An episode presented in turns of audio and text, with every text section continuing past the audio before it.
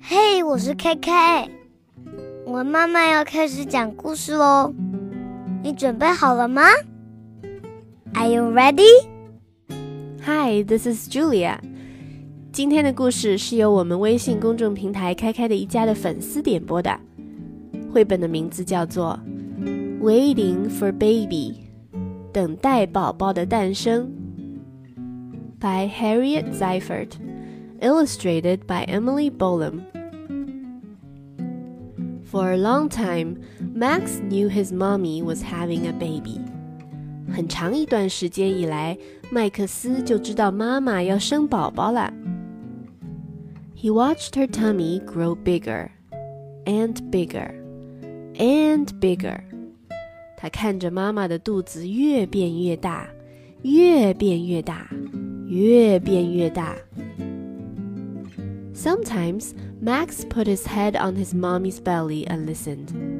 有时候，麦克斯把头放在妈妈肚子上听。He couldn't hear anything. 他什么都听不到。but he did feel the baby kick. 但是他能感觉到宝宝在踢他。He asked a lot of questions. 他问了很多的问题。 He wanted to know.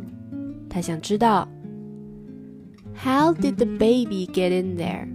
宝宝是怎么到肚子里去的？How will it get out? 它要怎么出来呢？does it swim?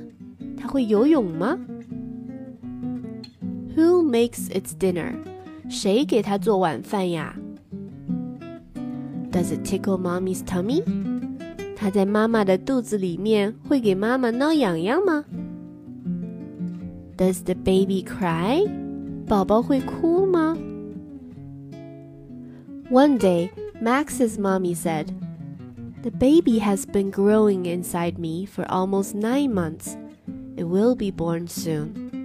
一天，麦克斯的妈妈说：“宝宝在我的肚子里成长了快九个月了，他快要出生了。”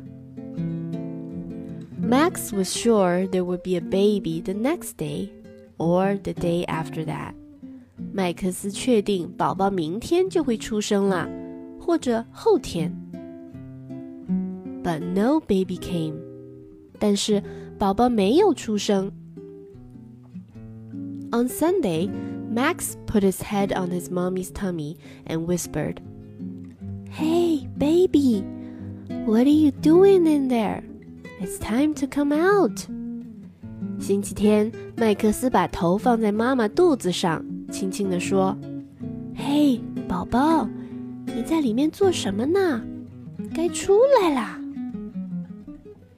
On Monday, Max spoke a little louder. Hey, baby, what are you doing in there? It's time to come out.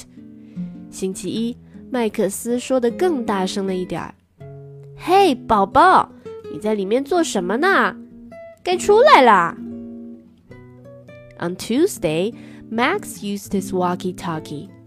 星期二，麦克斯用他的对讲机和宝宝说话。Hey, baby, what's going on? I'm tired of waiting for you. It's boring. Come on out now. Hey, 宝宝，怎么回事呀？ 我已经等不及啦，好无聊啊！赶紧出来吧，现在就。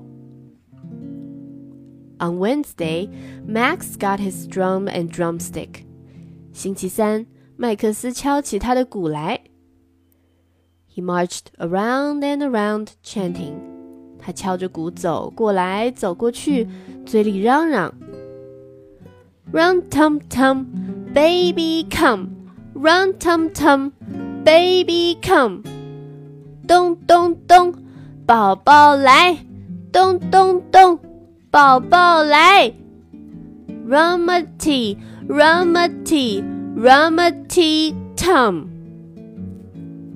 On Thursday, Max made up a song and sang very, very loud. 星期四，麦克斯自己创作了一首歌，非常非常大声的唱着它。 Hey, baby! I wish mommies were like chickens sitting on their eggs. Hey, 宝宝！真希望妈妈和母鸡一样坐在它们的蛋上。A little chick would just come out and stand up on its legs.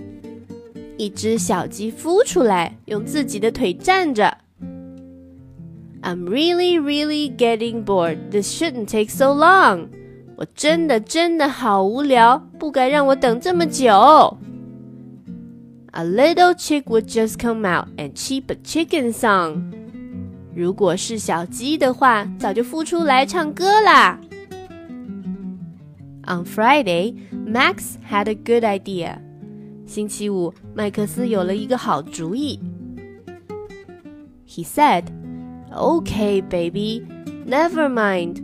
Don't come out." 他说：“好吧，宝宝，算了，别出来了。” I don't care if you never come out。就算你从此以后都不出来，我也不在乎。I'm going to have a good time without you。就算没有你，我也能玩得开心。 Max rode on his tricycle。麦克斯骑着他的小三轮车。His daddy pushed him on the swing。爸爸推着他荡秋千。He played ball with his mommy. 他和妈妈玩球。He went for a long walk. 他去散了很长一段步。On Saturday, Max's grandma came to stay over. 星期六，麦克斯的外婆过来住了。Everyone baked cookies. 大家一起烤了饼干。Max made a special cookie for the baby. 麦克斯做了一个特别的饼干给宝宝。How nice, said Grandma. 真棒，外婆说。On Saturday night, Max dreamt about chicks. 星期六晚上，麦克斯梦到了很多小鸡。And on Sunday morning, Max's daddy said, Last night, while you were sleeping, I took mommy to the hospital. 星期天早上，麦克斯的爸爸说：“昨晚在你睡觉的时候，我把妈妈带去医院了。” And now you have a new baby sister. 现在 你有一个妹妹啦。